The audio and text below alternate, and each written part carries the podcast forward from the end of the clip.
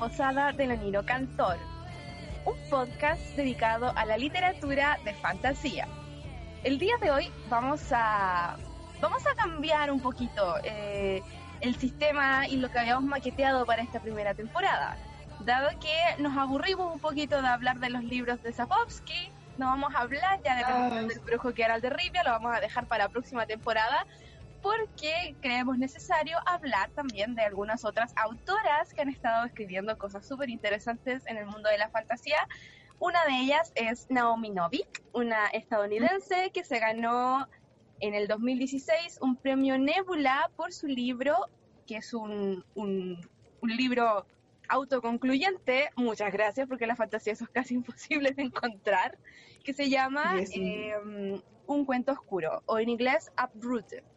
¿Ok? Bien, bien, el día De hoy, eh, el día de hoy tenemos una invitada especial. Ya vamos a presentarles a Gaby, que es la eh, diseñadora y fabricante de galletitas en conejo.rojo en Instagram para que la puedan buscar. Gaby, por favor, preséntate, cuéntanos qué te gusta hacer, qué cosas has leído y todo eso. Primero que nada, muchas gracias por invitarme honrada de estar aquí, en este hermoso lugar. Eh, ¿Qué les puedo contar de mí? Bueno, yo soy diseñadora de profesión, eh, soy pastelera de oficio, me dedico más que nada a las galletas decoradas y, eh, bueno, de literatura de fantasía sí, me gusta mucho en realidad. Lo primero que leí de bien chica, yo creo que lo que todos como partimos leyendo y que enganchamos como Harry Potter. Harry Potter. Y clásico. el clásico Harry. Y en verdad a mí de literatura de fantasía me gusta como mucho más la que es como más moderna. Como, ponte tú, lo último que leí que me gustó mucho, mucho, mucho, que lo encontré como súper ligero, rapidito y entretenido, y que es una saga que es de solamente dos tomos, es, eh, se llama, de hecho lo tengo por acá, El relato de Prosper Redding. Oh, que es un libro que salió, no es de hace tanto no es de tantos años, creo que es del 2016, si no me equivoco. Pero la cosa es que habla como mucho de magia, brujas, elfos, demonios, y muy maravilloso, pero en un contexto súper como ahora, muy actual. y eso lo encuentro muy entretenido. ¿Lo que recomiendas? sí, lo recomiendo. De hecho, hice una reseña también para el mismo libro y lo encontré como demasiado entretenido. Y como que es un libro que es tan rápido de leer que te lo puedes leer como en una tarde si querís o dos tardes y muy bacán muy entretenido. Bueno, Gaby también trabaja en Biblioteca Gaña, así que tiene también ahí como el trabajo soñado de todo buen lector, ¿ya? Así que está todo el día pasando libros, mirando libros, tocando el libro, oliendo libros. Fue maravilloso. Y tenemos a la querida, la inigualable, la que nunca hace la tarea. nunca. y nunca la voy a hacer tampoco. No me va a cambiar. Ah, no, si ya me conocen, o sea, yo soy la que nunca aporta los podcasts. ¡Ay, qué lata! La que siempre habla de crepúsculo. Ya saben, Harry Potter, eso es lo mío. Pero estoy encantada de estar acá. No voy a hablar de Henry Cavill esta vez, pero estamos bien. Estamos bien, muy bien. Ya, vamos a seguir. Gracias, Vince, por tu súper animada presentación. Quiéreme, quiéreme igual. Valiendo, ve. Ya. no tenemos así como no tenemos problemas con decir como algunos tipos de palabras ya así que aquí nos expresamos con completa libertad. Completa libertad. Enriquece el lenguaje. No como en fandom que a mí me, me censuran todo el tiempo. Ni la mitad de las cosas que digo en el podcast se pueden decir por fandom tenemos entonces esta historia de esta señora eh, que escribió esta mujer, ya. Naomi Novik es una estadounidense y ella trabaja, ella vive con su, bueno, claramente con su esposo, y su esposo también es un editor y un escritor súper famoso. Es interesante que dentro de los muchos agradecimientos que se hacen al final de este libro, ya que ella básicamente impulsó a la fama, aunque tiene una saga anterior que se llama Temerario, me parece, y que sobre está como ambientado en el tiempo de las guerras napoleónicas. Es muy interesante porque yo creo que se nota mucho en este libro cómo ha sido editado, que había una estructura en principio del libro, una idea de lo que se quería comentar, pero que se fue armando todo como de forma muy eh, muy bien pensada, ¿ya? Pues está todo en este libro como muy bien armadito, está todo redondito. Y yo creo que lo que le juega muy a favor este libro es que a diferencia de otros libros que, que hemos tenido la oportunidad de leer, es un libro que no tiene, no es demasiado eso, es un libro que no es nada pretencioso, ya la historia es súper No. sencilla, Mm. estamos en un Mm. pequeño pueblito a orillas de un bosque que se llama Duernik, todas las niñas que nacen entre cierto momento del año eh, van a ser, una de ellas va a ser seleccionada y se la va a llevar un dragón, pero esto no es un dragón alado, es un dragón, es un hechicero, ¿ya?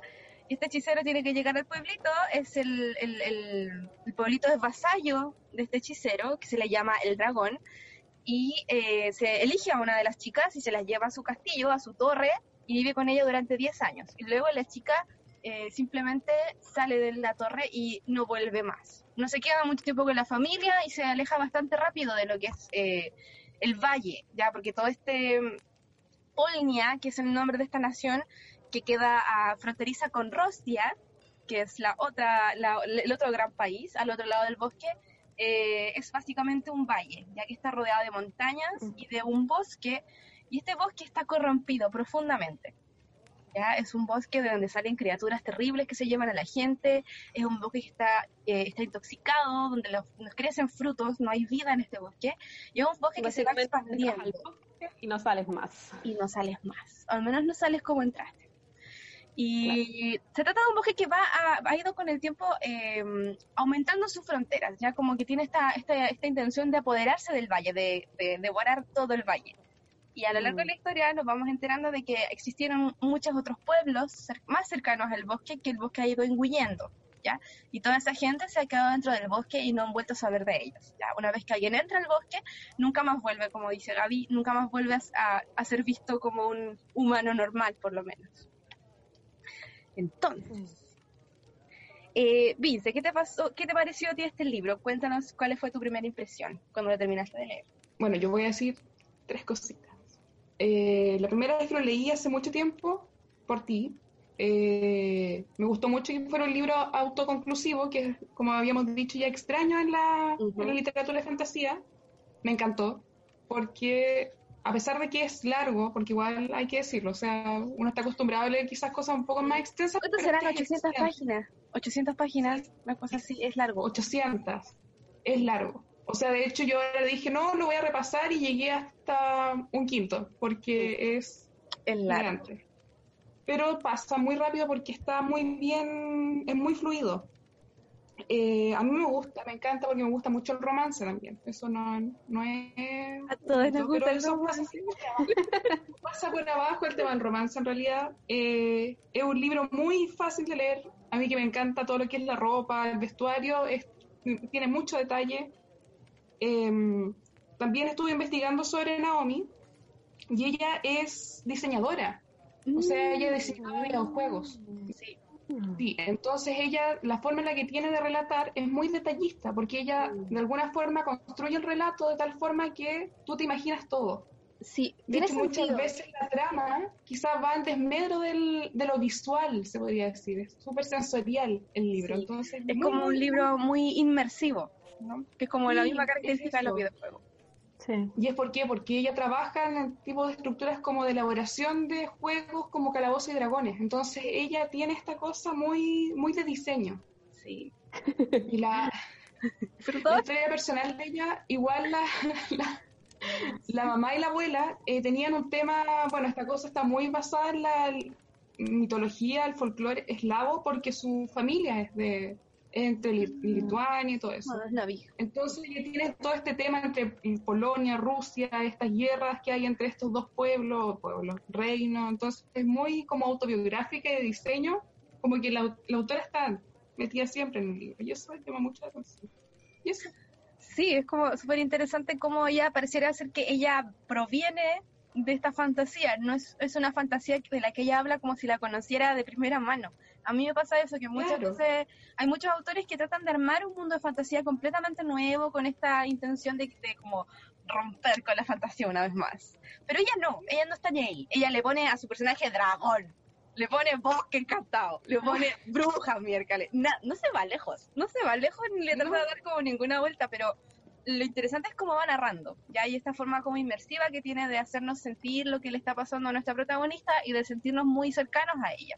Sí, sabes que a mí me pasa mucho eso, lo que tú contaste al principio, de que era como unos personajes como una narración como poco pretenciosa y creo que eso es súper agradable, porque cuando uno lo va leyendo te sentís como súper dentro como de la lectura, pero sin necesidad de que a ti te están escondiendo gran parte de algo o que tú no estás entendiendo porque recién te lo abrieron. No, como que tú entiendes que hay una pequeña aldea, entiendes que hay un mal que corrompe, entiendes que hay un dragón que está como el castillo, una, una cosa como súper lineal, súper agradable. Y otra cosa que me gustó mucho eran como las personalidades de los, de los, de, como del pueblo. No sé si se era, no sé si la entendieron igual que yo, porque bueno, de partida tengo que aclarar que yo no me leí el libro completo, así que puede ser. porque no me sé el final y quizás hay una algo que pasó ahí que yo me lo perdí. Pero me gusta mucho la relación como de los aldeanos junto como con las niñas que van a ser seleccionadas. Siento que todo era como súper como de buen corazón, como que la protagonista es una niña que tú decís como loco, yo quiero que ella sea mi amiga. Sí, aparte la relación de amistad que maneja el libro es súper bonita, es como súper pura, como de buenas intenciones. Y esto me gusta mucho, como el haber como transparentado esa relación, como lo encuentro genial. Lo encuentro genial, como que es súper agradable de leer, es rapidito. Y lo que decía también la Vero, que es como, pucha, los detalles que te muestran es súper agradable cuando te describen, ponte tú un vestido y tú te estás imaginando el vestido, como es de terciopelo, tiene la punta no sé qué, tiene otras cosas, detalles como, bien ahí, bien ahí, amiga. Sí, sí es súper bueno. bueno, yo creo que es una buena forma de empezar a hablar de este libro, hablar de Agnieszka, ya que es nuestro protagonista principal y que como dice Gaby, vive en un, en un entorno, en alguna parte del libro se menciona que los, a veces, muchas veces los pueblerinos se pelean y hasta se agarran a, a coscacho, como toda persona de campo que se toma unas copas de más. Lo digo por experiencia propia. eh, sí o no. Tú andas repartiendo coscacho. es sur, es sur. Eh, pero se, se, explica que gran parte de esta como, como, armonía que existe en el pueblo es producto de precisamente la, la, la, cercanía con este bosque terrible, ¿ya? Como que la gente no dice en este libro, hoy tenemos un bosque como súper tóxico al lado, quizás deberíamos como virarnos, así como otro valle. La gente no está diciendo eso, ya la gente dice, no, nos quedamos, nos quedamos, nos quedamos hasta que, hasta que no sé, hasta que choque el hueso, da lo mismo. Eh, es como que no existiera la posibilidad de irse. Es como que, pucha, naciste ahí, es tu pueblo, era nomás, pues te tocó. Vamos a luchar contra esto. Sí, a mí me gusta mucho cómo, cómo explica este rollo como del hogar. Como que uno, se, uno está enraizado en un lugar y cuando tú te vas a otro lugar, eh, te sientes como sin tus raíces, ¿cachai? que es el nombre al final de este, de este libro como en inglés. ¿Ya? a mí me hace mucho ruido eso. Yo creo que es como un poco la experiencia de vivir en un lugar toda tu vida, un lugar que está tan rodeado de naturaleza, donde tú ya tienes la capacidad de percibir como estos ciclos naturales de todo lo que te rodea, los colores y todo cómo va cambiando, y de pronto tienes por alguna razón X, tienes, te ves obligado a salir de este lugar e irte a un lugar más grande o un lugar súper lejano donde no te sientes... Eh, no te sientes nunca realmente parte, del lugar, ¿cachai? Entonces a mí me hizo mucho sentido por ese lado. Yo me sentí súper full uprooted, como que lo, lo sentí todo el rato mientras leía como que me gustaba mucho sí, eso. Sí. yo igual entiendo ese tipo como de, de característica, porque aparte como que el pueblo en sí, nunca, no sé si, nunca tienen como esa cosa de decir como, pucha, tal vez nos podríamos ir a otro lugar más seguro, donde no hay un bosque tóxico que esté como parasitando todo. No, no, como que te lo describen con tanto cariño el lugar donde, donde viven, que es como, pucha, y como que los aldeanos consiguen ayudar entre ellos, entonces como Sí, claro, como mira la cercanía contra este peligro inminente que es el bosque, se va salvando solamente si los campesinos se mantienen más o menos unidos y organizados. Entonces, eso igual es como importante porque nosotros con Anieshka es como, bueno, a pesar de una protagonista mujer, ya, y es una hechicera, nada del otro mundo hasta el momento. Sin embargo, em, no se trata, por ejemplo, del, del típico tópico del tipo que ya viene de un pueblito chico, y que iniciado como un viaje y qué sé yo, y qué sé yo, porque Agnieszka realmente no, no realiza un viaje así como a otro lugar ni recorre lugares completamente desconocidos más allá de cuando visita la corte de, del reino. No es como el viaje del héroe clásico. No es como el viaje del héroe clásico y Agnieszka tampoco es, tampoco es huérfana, tampoco eh, por ejemplo, esta cuestión de no ser huérfana, es tan raro ver con protagonista de alguna novela de fantasía, no ser huérfano. Porque los papás son muy buenos. Porque mi papá le quiere. Sí, porque es tiene de apoyo. Y ella mantiene esa relación durante todo el libro con su familia, no con sus papás, sino que con su mamá y con sus hermanos y todo eso. Entonces, como, como ella va volviendo y como cada vez que uno se da cuenta que está un poquito más lejos, pero que ellos están de todas formas muy dentro de ella, ya como de nuevo señalando como estas raíces, ya que nosotros nos construyen y nos componen mm. al final. Eh, entonces es muy, muy bonito cómo se va mm. entrelazando eso en la historia, porque uno podría pensar en principio que es una historia súper, no inocente, sino que es naive, derechamente, ya como que es eh, falsamente inocente, que es excesivamente inocente, que llega a darte rabia esa inocencia. Sí, sí, sí, sí, espérate, espérate. Es que necesito decir esta weá antes de que se me olvide. Cuando yo lo empecé a leer, onda así como primeras 10 páginas, y yo dije, oye, pero esto es súper, súper parecido a La Bella y la Bestia. Sí.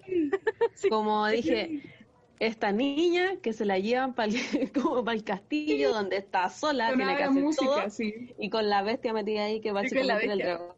Que es un weón demasiado, demasiado como antipático, como apático, lejano. Es como un tipo de personaje que se da como caleta. muy pesado ese loco. sí. Bueno, y te da sensación al principio, desde el principio, tú dices así como, porque la cuestión se llama un cuento oscuro, y, la, y tú partes de las primeras 10 páginas, como dice Gaby, y te, te pintan un lugar de ensueño, un lugar genial. Tú, tú quieres estar sentada a la mesa tomando oncecita, tú quieres estar en el bosque recogiendo champiñones, tú te, te da como esa sensación de que, de que no es tan oscuro. Entonces tú te preguntas, ¿de dónde viene la oscuridad? Y claro, cuando uno sigue leyendo, tú podrías pensar que también, como que Agnieszka es demasiado de repente, quizás, para mí no lo es, ¿ya? Pero como que te la pintan muy inocentona, muy así como que no cacha, pero en verdad te das cuenta que en verdad sí cacha, sabe lo que le puede pasar. De hecho, se rumorea que el dragón... Claro, se rumorea que el dragón se llevaba a las niñas y se las violaba, ¿cachai? Por ejemplo. Pero eso es una cosa que no te dicen de forma de forma como directa. Directa. O sea, como que se asume como, pero si vas a estar sola en un castillo con, con esta persona 10 años, ¿cómo, ¿cómo no te va a violar? ¿Cómo, ¿Cómo no te va a violar? No, que volvían a abducir así como otra persona, otra persona. Otra persona con plata y adiós. claro, así como todo final de la universidad y todo. El loco era un pero toda esa oscuridad no es nada en comparación como cuando uno encuentra de verdad la fuente de esta oscuridad y de por qué este cuento se llama un cuento oscuro y por qué hablamos de Uprooted, mm. ¿ya? Que esto tiene que ver ya con ya mayores spoilers y sobre cómo se va enredando esta historia, eh, esta historia oculta, porque igual se va develando así como cuando, bueno, Agnieszka tiene esta habilidad, esta habilidad que es como un defecto para ella casi toda su vida. ¿Ya? Que es como de que es incapaz de ponerse ropa linda o hacerse un peinado y estar dos minutos sin ensuciarse. Así, yo no sé, yo... A mí también me identificó esa parte. no soy capaz de hacer nada sin que termine todo mi pelo, mi cara y todo. La diferencia es que yo no soy una chica mágica, soy solamente una bruta. Entonces, mal ahí. Que no se ensucia porque sí nomás, pues. no hay magia de por medio. Pero en el caso de Agnieszka, ella crece en este mundo. Ella es muy buena, por ejemplo, para ir al bosque y recolectar cositas. Cuando la gente dice, eh, no, en esta parte del bosque ya no quedan más cosas, ella justo encontraba lo que andaba buscando, por ejemplo. Encontró un montón. Pero el bosque no podías entrar, de hecho. Pareciera que hay partes del bosque que no están tan tóxicas como otras. Entonces, lugares donde sí se puede ir, recolectar cosas y otras no. Sí, yo me imagino que era como lo profundo del bosque, como me imagino que los, los inicios, como lo que bordeaba la aldea, era como que estaba piola y después si entraba y como más a lo profundo del bosque ya como que estaba todo corrompido. Claro, claro, que se iba corrompiendo, pero parece que también dependía mucho de los aldeanos, como de los sentimientos, ¿no? Había como una relación simbiótica. O sea, todo pasaba por algo al final, po. como que el bosque no, se va a entender que el bosque no es como una entidad que crezca de forma orgánica y hacia todas partes, sino que es una haya alguien detrás de este bosque que está manipulando las cosas y que entiende muy bien los fundamentos de la naturaleza humana. Entonces, tiene la capacidad de hacer súper elaborados y entonces cuando se lleva a las personas no se las lleva porque sí, siempre se las lleva por algo. Eh, entonces Agnieszka crece con esta habilidad de, de como llevarse súper bien con el bosque. Ya siempre se habla de ella como, claro, de como, ella ve, lo ve como un desastre y puede ser visto como un desastre por un lado, pero por otro lado en realidad es como una especie de flexibilidad que tiene ella al momento de interactuar con este bosque que está en constante crecimiento. Y, Y a ella en realidad tampoco le importaba mucho ser así. No, nunca le, le nunca le molestó. Nunca Sí. le molestó que se ensuciara. Sabía que cuando tenía una ocasión especial como que trataba de ser cuidadosa, se manchaba igual, pero tra- trataba de ser cuidadosa. Y ay, que también la como que ella no, sab- no sabía, no, pues sí, los papás ya estaban pero curados de espanto, pues sí. Se ponía un Yo fue una pues, no me voy a poner ese vestido así, no quiero. Sí, ay, eh, igual, igual creo que es importante comentar que ella misma no sabía que tenía magia en su interior ni que era bruja desde pequeña. Como que No, lo pues no descubrió después como con el dragón. Claro. Y el dragón tampoco se sentó a como- explicarle a ella tranquilamente, sino que le empezó Era súper poco pedagógico ese loco. horrible. Como que lo que sentía Nietzsche cuando recién llega como a esta torre, porque obviamente el dragón le elige a ella y ella se va a la torre, por eso estamos hablando de, la- de esta protagonista. El dragón la elige no porque sea súper guapa o súper eh, especial, como había sido con todas sus anteriores campesinas acompañantes, sino que la elige solamente porque ve que ella tiene habilidades mágicas, así como claramente, sin ningún lugar a dudas. desde su Y a de regañadientes, a regañadientes la elige. y se la lleva como que la toma así como con los, los dos dedos así y se la lleva mirándola Ah, feo al co- castillo. Como con cara de asco, sí. Ah, Se la deja. esta cosa que me salió. Entonces la trata de instruir y en estos primeros tiempos él no es muy comunicativo para nada, en verdad nunca es muy comunicativo para nada. Eh, y trata de sacar magia de Agnieszka, enseñarle palabras y que ella aprenda cómo canalizar un poco toda esta magia poderosa que proviene de ella. ¿ya? Pero el método de ellos dos es distinto. Y ese es el problema. Porque ¿Por qué ella trabaja más como con... Es que él, él es mucho más matemático, se podría decir, o más, más cuadradito, y ella es más de intuición. Claro, tenemos Entonces como- ahí chocan todo el mundo. Una, muy dicotómico. Tenemos, por ejemplo, a Agnieszka que ha crecido en el bosque, rodeando el bosque y cerca del bosque, de este peligro y de esta magia que, que requiere el- que implica el bosque. Y tenemos al dragón que, según se cuenta en el libro, lo encontraron a los tres años en la calle, porque Nara vivía en la calle. Como que incendió una cuestión gigante, entonces lo, lo mismo, lo pescaron con una pizza y se lo llevaron a la academia de hechiceros. y, y ahí aprendió como una magia muy estructurada con palabras muy rimbombantes, con sonidos muy complejos, con en- entonando melodías. Es- Esta magia de la que hablamos es una magia que se canaliza a través de palabras en algún idioma muy antiguo. ¿Ya? Y estas palabras no van Sí. solamente acompañadas de sonidos, sino, o sea, de- del sonido de la palabra, sino que también va con una melodía, ¿ya? Y esta melodía es importante también para el efecto del, del, del, del- del hechizo que queremos lograr y de cómo esta melodía nos, nos acomoda mentalmente y físicamente a dar una mejor magia, a entregar como a canalizar mejor esta magia. ¿ya? Es como, es interesante igual porque por ejemplo en Harry Potter tenemos como las varitas y decimos como al ojo mora. Y tenéis como que hacer el movimiento de muñeca y decir bien la palabra, pero eso es todo. A En ver, pero tiene- ayer leviosa, no leviosa, ¿dónde lo deja? Igual es importante la entonación. Igual. La no entonación. Con Harry Potter. Pero es que en este libro hay como muchas variantes, como Sí. si decís el hechizo completo, si lo decís acortado, tiene otro, como que lo puedes suavizar, si lo dices con otra entonación. Si le quitas Entonces, sílabas, cada- cambia, de hecho. sí, cada hechizo como que es muy, muy maleable. Claro, depende Sí, de la actitud que la persona demuestre frente a esta magia. Esta magia puede presentarse de forma muy dura, es decir, tenéis que decirlo con esta forma, con estas palabras, con esta extensión y haciendo este movimiento, o puede ser muy blanda, como en el caso de Agnieszka, que básicamente le explican un tremendo texto del encanto, ella se aprende dos sílabas y como que las canta ah. con cumpleaños con la canción de cumpleaños feliz fondo, Sí, y lo hace increíble, le sale un hechizo pero brutal. Así. Eso yo lo encontré genial. Sí, es eso bacán. mató al Lolo. es muy bonito eso, como, como le incorporan como, como esta, esta, esta como identidad a, a la forma de relacionarse con la magia. Porque al final, como decía Vince, la magia de Agnieszka y el dragón son, se ven como opuestas, pero luego más adelante en el libro entendemos que en verdad que más que opuestas son complementarias, ¿ya? El dragón construye porque hacen ardides juntos Sí. se juntan a hacer magia básicamente, porque les, to- les toca como en la historia que se está contando, les toca enfrentarse como a cosas terribles todo el tiempo, y el dragón se encarga como de hacer la parte estructural del hechizo, de armar como los pisos, las vigas, qué sé yo, de este hechizo, y Agnieszka va como incorporándole otros aspectos, ya como que le dan solidez, le dan credibilidad, le dan como espíritu al hechizo. Ya hace que Mm. crezcan cositas, que salga la raíz, que salgan florcitas y qué sé yo. Ya como que le da un entrega el corazón al hechizo. Sí, le pone el corazón. Ella Es era más natural. de- Mucho más natural que él. Sí.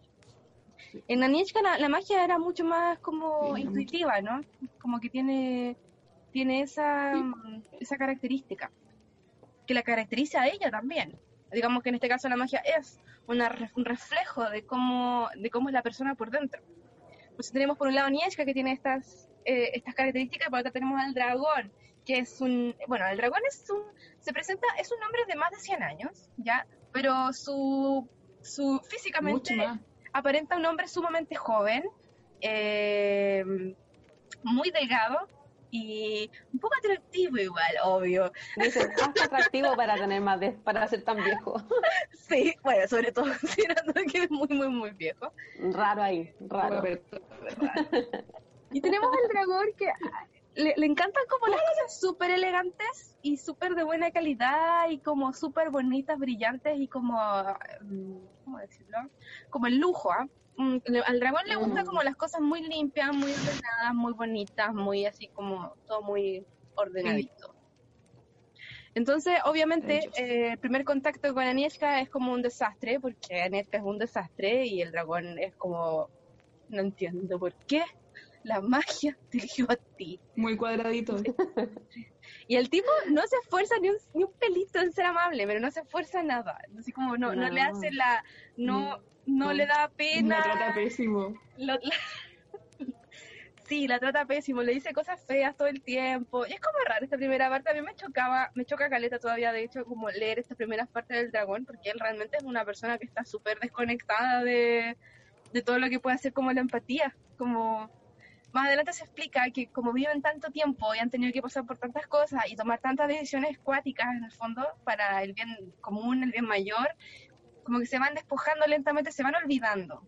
Ya ol- olvidan como las partes que los No, igual se humanos. entiende, sí se entiende. el- Muchos años. Sí. Entonces, eh, como que uno igual se lo perdona un poco por ese lado. O sea, no, no le perdona ningún insulto a Nieshka, pero tampoco tampoco es como Mm. para incriminarlo tanto porque estamos frente a dos personajes que son demasiado opuestamente opuesto, opuestos No, en personalidades. eh, no, pero el loco no es como Palo Higuera. No, yo creo que no, no está para cancelarlo. No, pero no está sí es funado. pesado. Es súper pesado para la pobre niña. No, Sí, no, no está, no está para funa. Hasta que sí es pesado. sin querer, le demuestra que tiene cierto, tiene mucho valor ella como hechicera. Entonces se da cuenta de que puede utilizarla y que puede ser como una compañera en sus, sus ardides.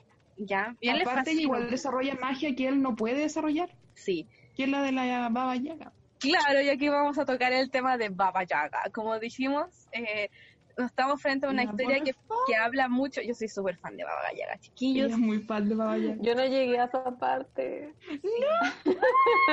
Bueno, Corta, Tápate el oído.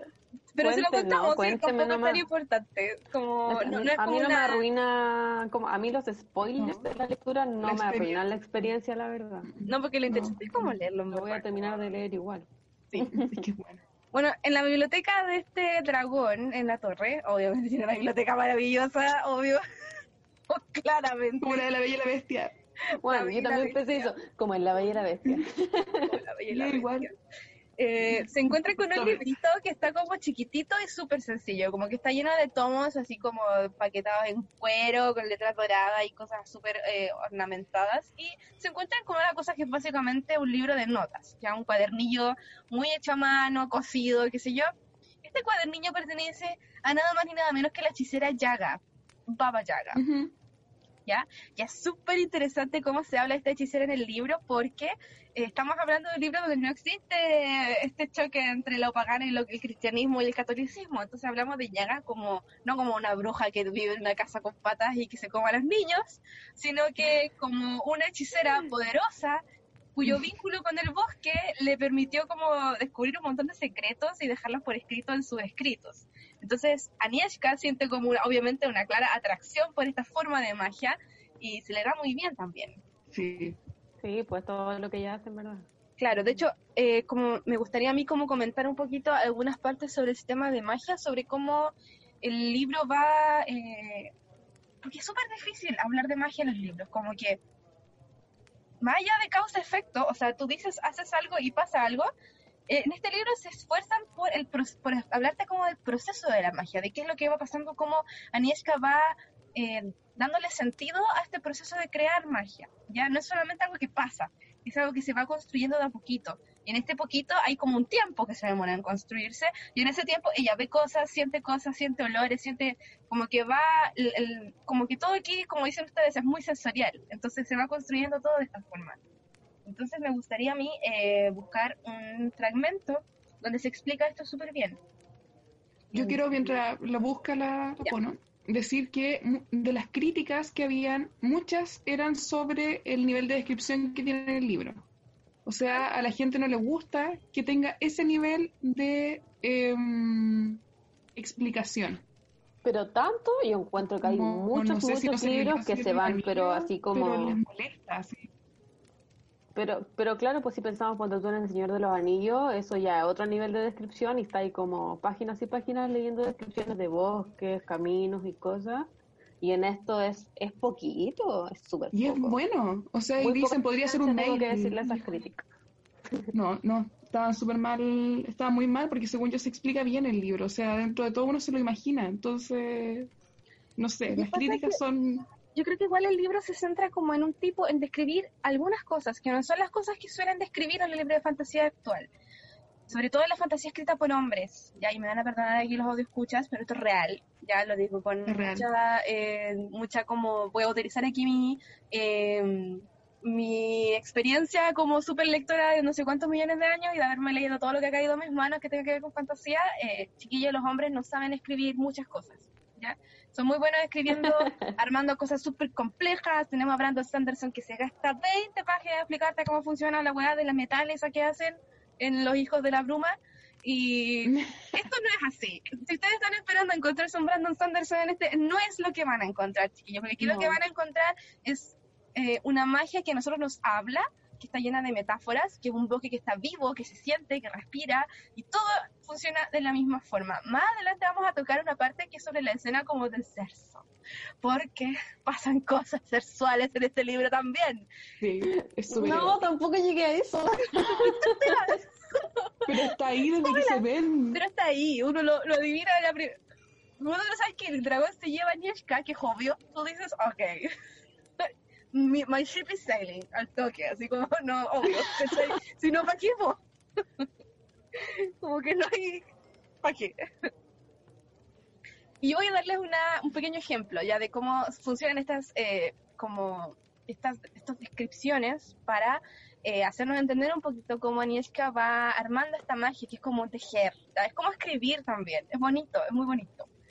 Dice, mi primera descripción continuaba siendo acertada. Me sentía como si me fuera abriendo camino por una zona boscosa que jamás hubiese visto y las palabras de Yaga eran como las de otra recolectora experimentada que fuese por delante y se volviese para gritarme hay arándanos bajando por la ladera norte o unos champiñones magníficos junto a estos abedules o se pasa bien entre las zarzas de la izquierda. A ella le daba igual cómo llegase hasta los arándanos se limitaba a indicarme la dirección correcta y dejaba que yo me diese un paseo hasta ellos, tanteando el terreno bajo mis pies. Y no está hablando realmente sobre recolectar nada, está hablando sobre un hechizo que ella estaba practicando a partir de un libro de Yaga. Entonces, así es como ella se está comunicando con ella. Ya ella se siente identificada en esta figura de Yaga y su relación con el bosque. Así que eso es muy bonito y cada hechizo, por ejemplo, hay una parte donde eh, Anieshka y el dragón hacen una rosa, una ilusión de una rosa. Entonces el dragón, claro, el mm. dragón le recita un hechizo súper largo y súper así perfecto. Platero. Fue el dragón. y le sale como una rosita de la mano, una rosa muy bonita con perfume, y Anieshka le toma las manos a él al mismo tiempo y comienza a cantarle la flor que, no sé, que tenga más pétalos, que tenga espinas más suaves y que tenga raíces y de pronto tiene la biblioteca llena de matorrales de rosas, en producto de la, esta vinculación entre ambas formas de, de, relacionarse con la magia. Entonces también... le sale como una, una rosa de plástico. Sí. Yo creo que este libro recupera, a pesar de la, porque nosotros sabemos que cuando nos enfrentamos a un libro que estaba originalmente escrito en inglés, por ejemplo, o en mm. cualquier cosa, oh, nos vemos enfrentadas como al dilema de la traducción, ¿ya? Esta traducción muchas veces hace que los libros pierdan mucha riqueza desde el punto de vista como de la belleza de las palabras, ¿ya? Que es algo que, por Mm. ejemplo, en Tolkien se traspasa, porque Tolkien utiliza miles de metáforas, miles de palabras, miles de formas, de imágenes, de sonidos, de cosas para darle, eh, darle vida a sus personajes y a sus, a sus escenarios. Tolkien crea una lengua nueva, sí. Ujú. Hay muchos autores que no se esfuerzan mucho por esto y que se dedican simplemente a relatarte los hechos, ya los hechos bastante como concretos, concisos y precisos, porque, eh, qué sé yo, hay que ser más efectivo, no sé. Pero me gusta en este libro porque siento que la autora sí se esfuerza por recuperar un poquito esta herencia de la poética de la obra de fantasía, ya que era una cosa que venía con la fantasía desde sus inicios. Recordemos que los primeros poemas épicos que hablaban de criaturas y dragones y cosas eran poemas. Y eran poemas que se cantaban, que tenían una métrica, que tenían una belleza y un sonido que rimaban, que qué sé yo. Una melodía también, ¿ya? Sí. Y siento que eso pasa también mucho en este libro, que hay muchas partes que son, son lindas de leer, son bellas de leer, son agradables y te llenan de imágenes maravillosas, ¿ya? Que te llenan la cabeza de Como que rescata, Sí. rescata esta cosa del, del folclore, del cuento de hada antiguo, así como pre-Grimm, no sé, muy, muy, muy Mm. bonito. Pero de una forma distinta a lo que hace, por ejemplo, Liliana Bodo, que es esta argentina que escribió la saga de los Ah. confines, que ella es, es derechamente poética para escribirlo. Y esto no le causa ningún tipo de retraso en, en efectividad. Es igual de concreta para sus cosas, pero todo es muy poético porque ella utiliza y juega con las palabras de una forma muy bella. En Naomi Novik me da la sensación de que juega Y más voy a decir en español, ¿Cómo?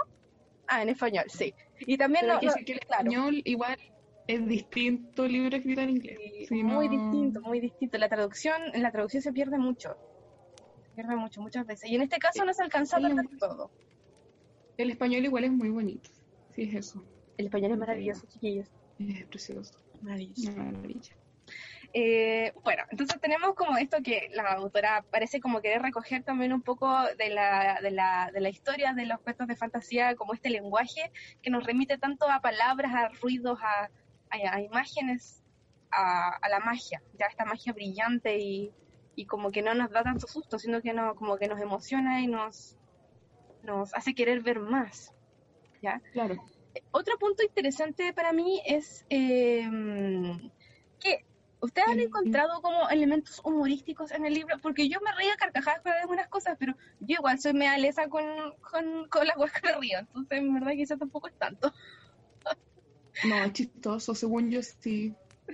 Agnieszka Sí, tiene como... como muy relajado el libro. Sí, Como que ella, sí. su personalidad era como de repente tan torpe y había cosas que encontraba normales o de repente exageradas de parte del dragón que era así como, bueno, como al principio del libro que ella decía como, ¿y para qué voy a utilizar más esto si me, me demoro menos en, en pararme a recoger la escoba que hacer un conjuro para para Claro. acá? Y eso yo la encontraba como humilde. Buena cosa. Se aparecía de repente con arroz pegado en el pelo. Sí. Los diálogos igual son chistosos, a pesar de lo cruel que era el dragón. Igual tiene unas palabras que son, son terribles. Y es cómico dentro de todo, sí. Ellos tienen una relación también muy, muy simple, así. No sé. Claro, su, Ujú. su no, no es como de una, no es como una, bueno, dado que ella también es una campesina y se asume que los campesinos son un poco más honestos y sencillos en su forma de ver las cosas, eh, para ella su relación con el dragón es, eh, tiene una naturaleza y ninguna otra, como que no, no se pasa ningún rollo y no intenta ocultarle Es nada burdo. Como- para ella es muy sencillo esto, y para el dragón es muy complicado esto, ya como que para el dragón se nota que tiene mucha, un hombre que creció en la aristocracia luego de que fue encontrado de la calle y que aprendió a comportarse en la corte y, y que tiene esta actitud y esta personalidad por razones bien específicas, ¿ya? Y estamos hablando de un personaje que oculta muchos sentimientos y es muy difícil como de... Un típico hombre deconstruible que podemos encontrar Con muchas trancas. con muchas Sí, po. no sé. Acuática, sí. No alcanza a ser cambio, funado, ella- pero está en camino de construcción. Ya se está dando cuenta. No, como que la estoy intentando, pero como que en el fondo yo creo que igual lo podrían funar. Sí, Sí, igual podría funar. Material para ser funable. es furable. Pero entendamos que es fantasía de la 1600, no sé, ya. No puedo pillar. Hay, una, hay una, un fragmento de una mantícora que me da mucha risa. ¿Es de la mantícora pequeña? Sí, es como, pero es más que nada. Ah, que era porque las mantícoras estaban como fuera de temporada. Y era como, ¿por qué deberían tener una temporada? Como son frutas. Son animales mágicos, ¿por qué no hacen la agua que quieran? Así, básicamente. Sí. Entonces, no es como un humor como de diálogos, no es como un humor de, de todas las, de, como el humor que estamos acostumbrados a leer siempre, es un humor que es gracioso porque sabemos cómo funciona la cabeza de Agnieszka y cómo lo que pasa en su cabecita es, es distinto muchas veces a lo que realmente está pasando, ¿cachai? Desde los ojos del dragón o de la gente que la rodea. Entonces, cosas que para ella tienen mucho sentido, para otro es como, ¿qué, está, ¿qué hace esta tipa? ¿Por qué está así? ¿Qué está haciendo? Y cosas que para ella son in- como, ¿por qué alguien haría un hechizo así si podía agarrar la escoba y hacerlo 50 veces más rápido? Eh, es como Sí. graciosa siempre esa, esa como... Porque nosotros vemos toda esta historia de los, de los ojos de Agnieszka. Entonces, para nosotros es gracioso porque ya la conocemos. Y como dice Gaby, somos sus amigas. Entonces Claro, ya la, ¿no? la- la queremos mucho. Es que finalmente como que su humor, ella- o sea, se transforma en humor, pero es porque ella es muy sencilla para pensar. Sí. Que es Pero es como que su cuando se quedó sola, cuando se quedó sola la primera vez por la misma cosa de la mantícora, como que pasó mucho rato y después dijo, oh chucha, estoy sola, en volar igual puedo salir.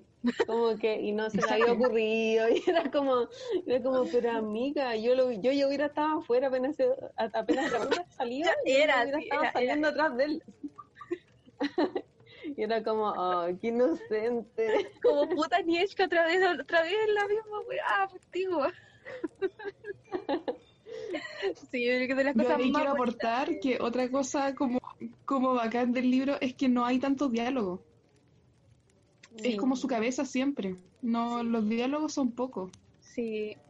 Yo creo que igual me, me gusta la mucho conoce. mi- Estoy súper ardillesca hoy día. Estoy en modo ardilla. Está bien. Full, ar- full ardilla. Yo quiero que hablemos de esto en serio, chiquillas. Encuentro que. El Ya. dragón en ¿De escala qué? de 1 a 10. El dragón. Ah, Escala de 1 a 10.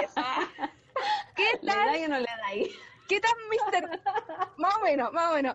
¿Qué tan Mr. Darcy es el dragón de 1 a 10? Ah, ¡Cool, Mr. Darcy! Es súper Mr. Darcy, así como... 7. eh, oye, ya. pero a ustedes les gusta En escala Mr. 7 Darcy? es un 7 de 10, Mr. Darcy. Es que Mr. Darcy Sí. tiene como una, una, Siete, una mística. Nosotros como hemos Mm. conversado de esto ya con Vince alguna vez. Mr. Darcy es la fantasía sexual de las mujeres del siglo XIX respecto a los hombres, básicamente. ¿ya? Es un tipo con mucha Sí. plata, guapo a cagar. Eh, ¿Qué más no, habla? está, no está ni ahí contigo, al principio. No está ni ahí contigo y tú no necesitas ni hablarle. Porque él te va a escuchar, pero haciendo como que en verdad no te escucha. Pero te va a escuchar y se va a acordar de ti y se va a enamorar profundamente de ti. Entonces, después de que tú estás como herida, él va a venir detrás tuyo y tú vas a tener la oportunidad de mandarlo a freír monos. Y aún después, el loco va a querer seguir casándose contigo. es, es el sueño erótico de las mujeres del De siglo. XIX. ¿Ya? Y yo creo que Mr. Darcy es un personaje que funciona muy bien en la historia como de Orgullo y Prejuicio de la Sí. Jane Austen, que es de donde proviene este personaje, eh, porque es un Ujú. personaje, es un hombre creado por mujeres, ya es un hombre creado bajo una visión Pero de ella la es mujer. fanática igual de la Jane Austen. Sí, La sí, autora es fanática de Sí. Jane Austen. ella lo lee y se nota Entonces ahí está Mr. Darcy, te lo. Totalmente, totalmente. Tenemos un personaje aquí que también está pensado desde esta lógica de construir a un hombre desde, desde el personaje protagonista, como un espejo de la protagonista. No al revés. No a la protagonista para el hombre, sino que el hombre para la protagonista. Y esto me gusta a mí también. Yo creo que por eso el dragón funciona tan, es tan interesante al final esta relación am- amorosa que surge entre ambos, porque el dragón está todo el tiempo muy reticente a esta relación y luego se va es como es como que tenéis que domar un perrito salvaje básicamente un león salvaje un dragón salvaje y De como hecho, que- sí. y en este proceso es como muy está lleno de es muy erotizado ya pero no es una no es un una, un erotismo como como de en plan George R.R. Martin que le toca la teta se le saca se lo ponen así que no es la típica sexualidad que presentan los hombres los grandes hombres de la literatura de fantasía ya Es una- más erótico, po. es claro, tiene más juego, es más como, es más multidimensional. Ya más intelectual, más intelectual. más juego previo ahí. Sí, pues más de aromas, de sensaciones, de pensamientos, de reflexiones, de recuerdos, de está mucho más enriquecido. No es solamente una cosa física que sucede entre dos personas que se atraen, sino que también te va construyendo este proceso de atracción y uno lo va entendiendo como lector y tú lo entiendes antes que los, los personajes que están siendo atraídos uno hacia el otro. Entonces ahí radica la seducción para ti como lector por eso. Quería tocar esta parte importante. Hacen un rosal, un rosal entre los dos, un rosal. y después como que no se pueden ni ver, así como, como que súper maduros, así como el dragón tiene como 200 años y se porta como una adolescente de 14 que no, se gobierna. Está muy bien, pero no en un hombre adulto ya parece hechicero grande que se llama el dragón, ¿cómo manda? Grande viejo ahí ya. Grande viejo y ahí poderoso, ¿qué onda? Y, con celos, muy celoso. Sí, yo como que... Después de la Agnieszka. A mí me, gustó Caleta porque hay una escena donde se concreta este acto sexual y es como una escena también muy distinta a cualquier cosa que yo haya leído sobre esto en libros de fantasía. Ya es muy distinto. Porque sí es eh, como se habla como de la parte física, porque por ejemplo en Bodoc también tenemos como este tipo de cosas, pero súper así como onírico, súper abstracto, súper como una cosa que nadie entiende muy bien qué está pasando, pero algo está pasando, y te lo dan a entender que como que algo está pasando, algo brígido, pero tú no sabes de dónde agarrarte, así como que está ahí así como... No, no, y tú pensáis como, ¿seré yo la que está interpretando esto o a lo mejor sí está pasando? como el eufemismo se llama eso. Eh, pero en esto sí es más claro, ya aquí como que te dicen, no, si le, le tocó una pechuguita y le hizo una cosa. Entonces, me, me gusta a mí mucho porque utiliza un lenguaje que es eufemístico, pero a niveles obscenos, así como... Pero tú sabes. Cuando habla de que, el dragón se viene, se viene, se viene así como que se, ya se va, habla de que... ¿Dónde está? Ah. lo tiene marcado. Obvio que lo tengo marcado, obvio. Porque a mí me gustó mucho esta escena y tenía que saber bien por qué me gustaba, ya, porque no puede ser porque estoy enamorada de Mr. Darcy, yo tengo que haber superado esto. Entonces lo leí hasta que lo entendí. Nadie, nadie lo ha superado. Nadie lo ha superado, por un karma. Yo tengo, que confesar que a mí no me gusta el estereotipo de Mr. Darcy.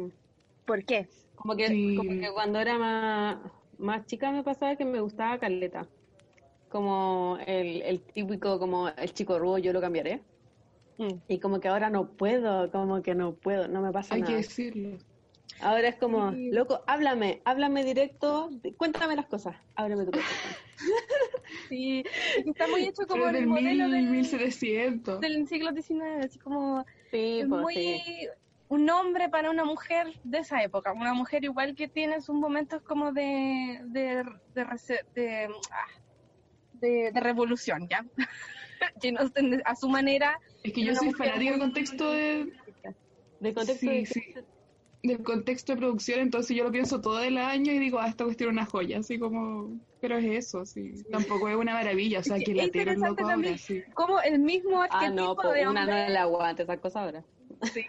es, interesante cómo Mr. Darcy, a pesar de todo lo que uno sabe que está mal con este personaje, continúa siendo un galán en la literatura. De los pocos galanes, como que siguen siendo galanes, ya porque como es un galanazo. Y tú ves el libro y tú para poder leer el libro y disfrutarlo tenés como que meterte en la onda de que es un galán y lo más y no sé qué, aunque tú sabes que está todo mal, pero...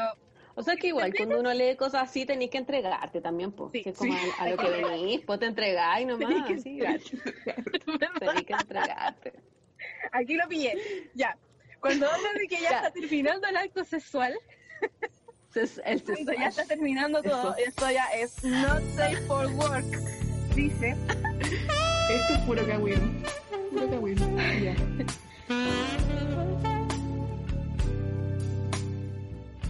Tarkan, le dije. Le desplegué por mi lengua y exploré todos sus oscuros y extensos recovecos, lugares ocultos en las profundidades. Él gimió sin poder evitarlo y surgió contra mí.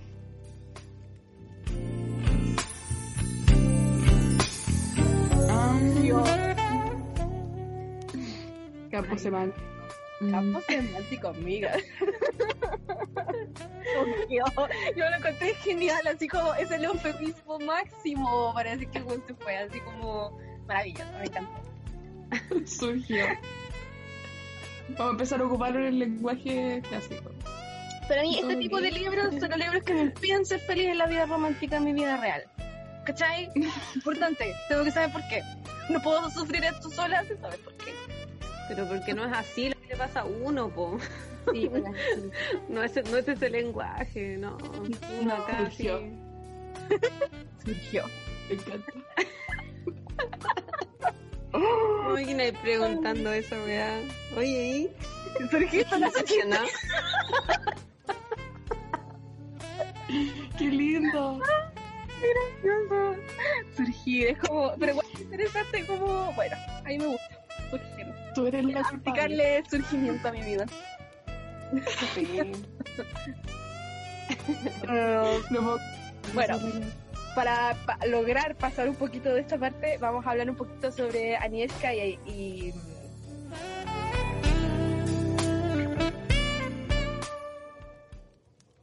¿Cómo se llama eso? Saskia, ¿ya? Como. ¿qué onda esta amistad? ¿Ya? Porque estamos como...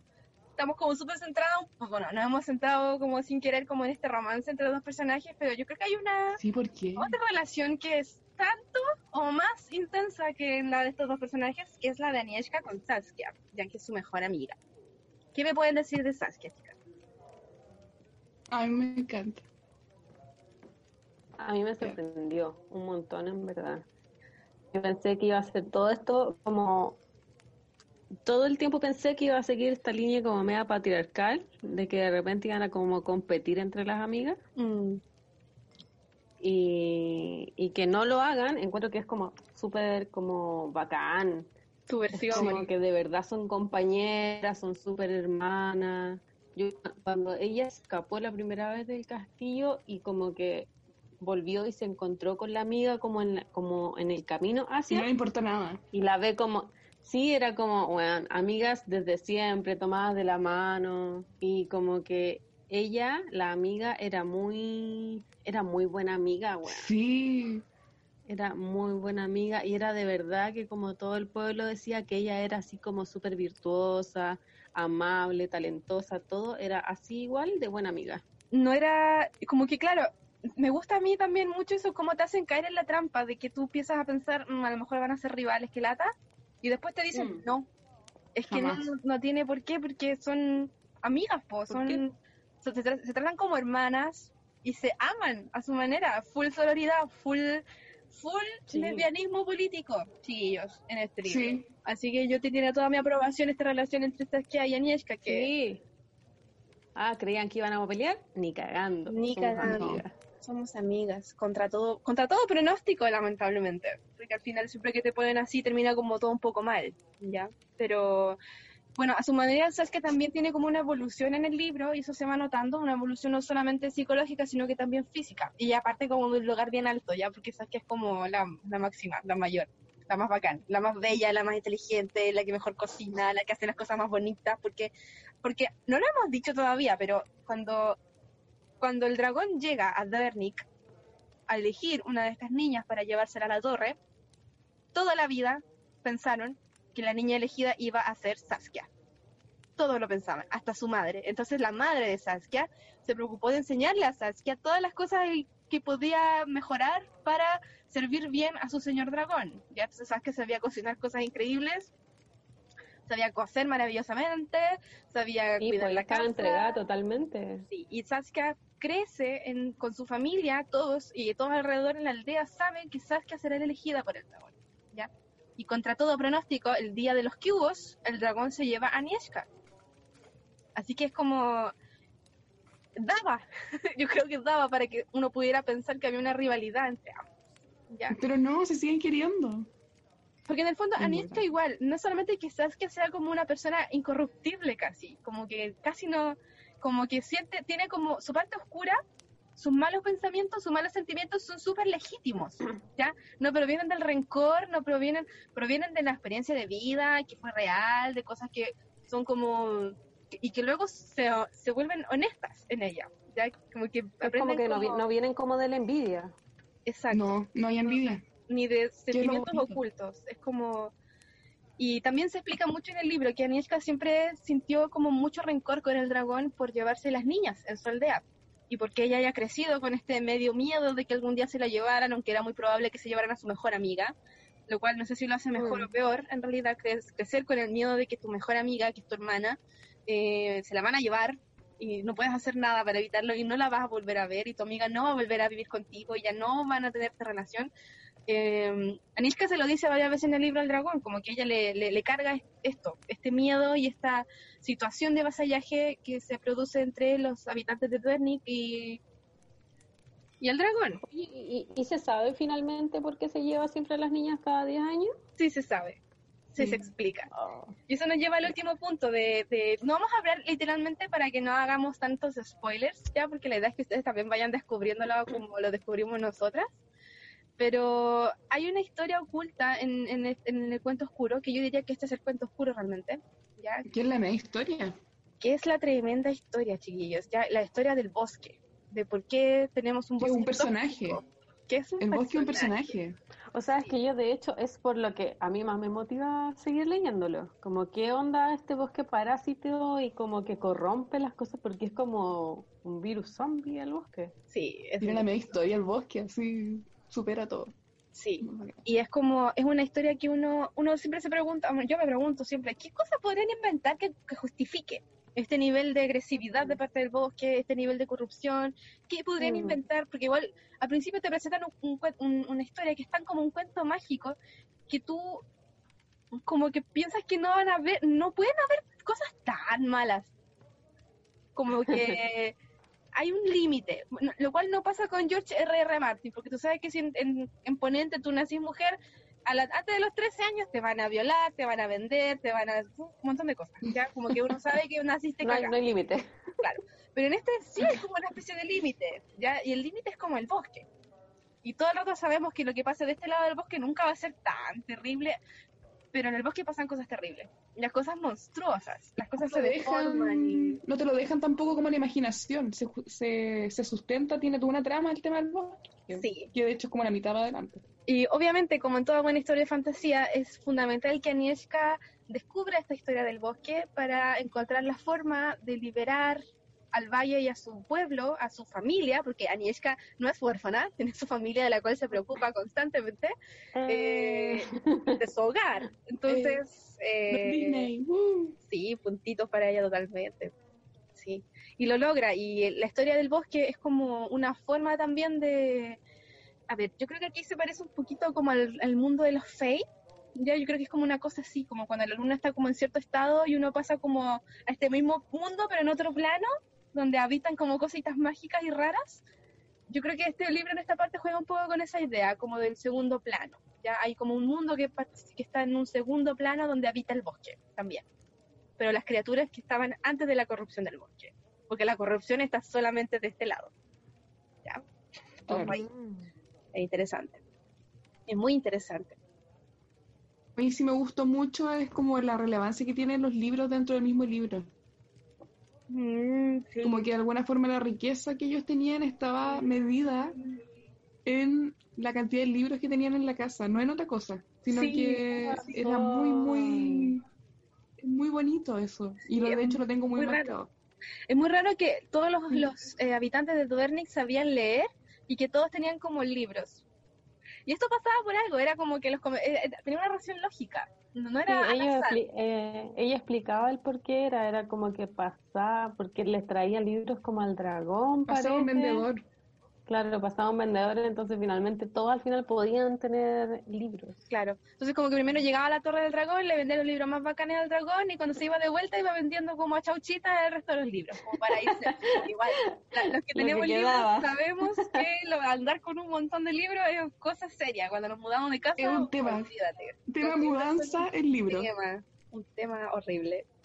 Así que seguramente los vendedores sigan como deshaciendo estos libros por unas cuantas chauchas y todas las personas en Dwernik y en el valle en general tenían como libros y todos saben leer y todos como no, no, se trata de como de esta tampoco me gusta tanto como esta esta como este rollo como del, del campesino ignorante ya del campesino que hace como vive como animalito prácticamente en una casa y eh, es súper ignorante de todas las otras cosas.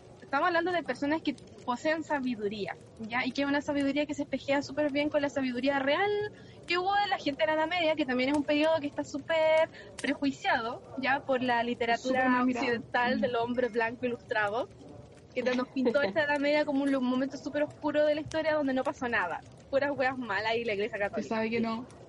Y Eh, Cuevas malas, caca y en fin.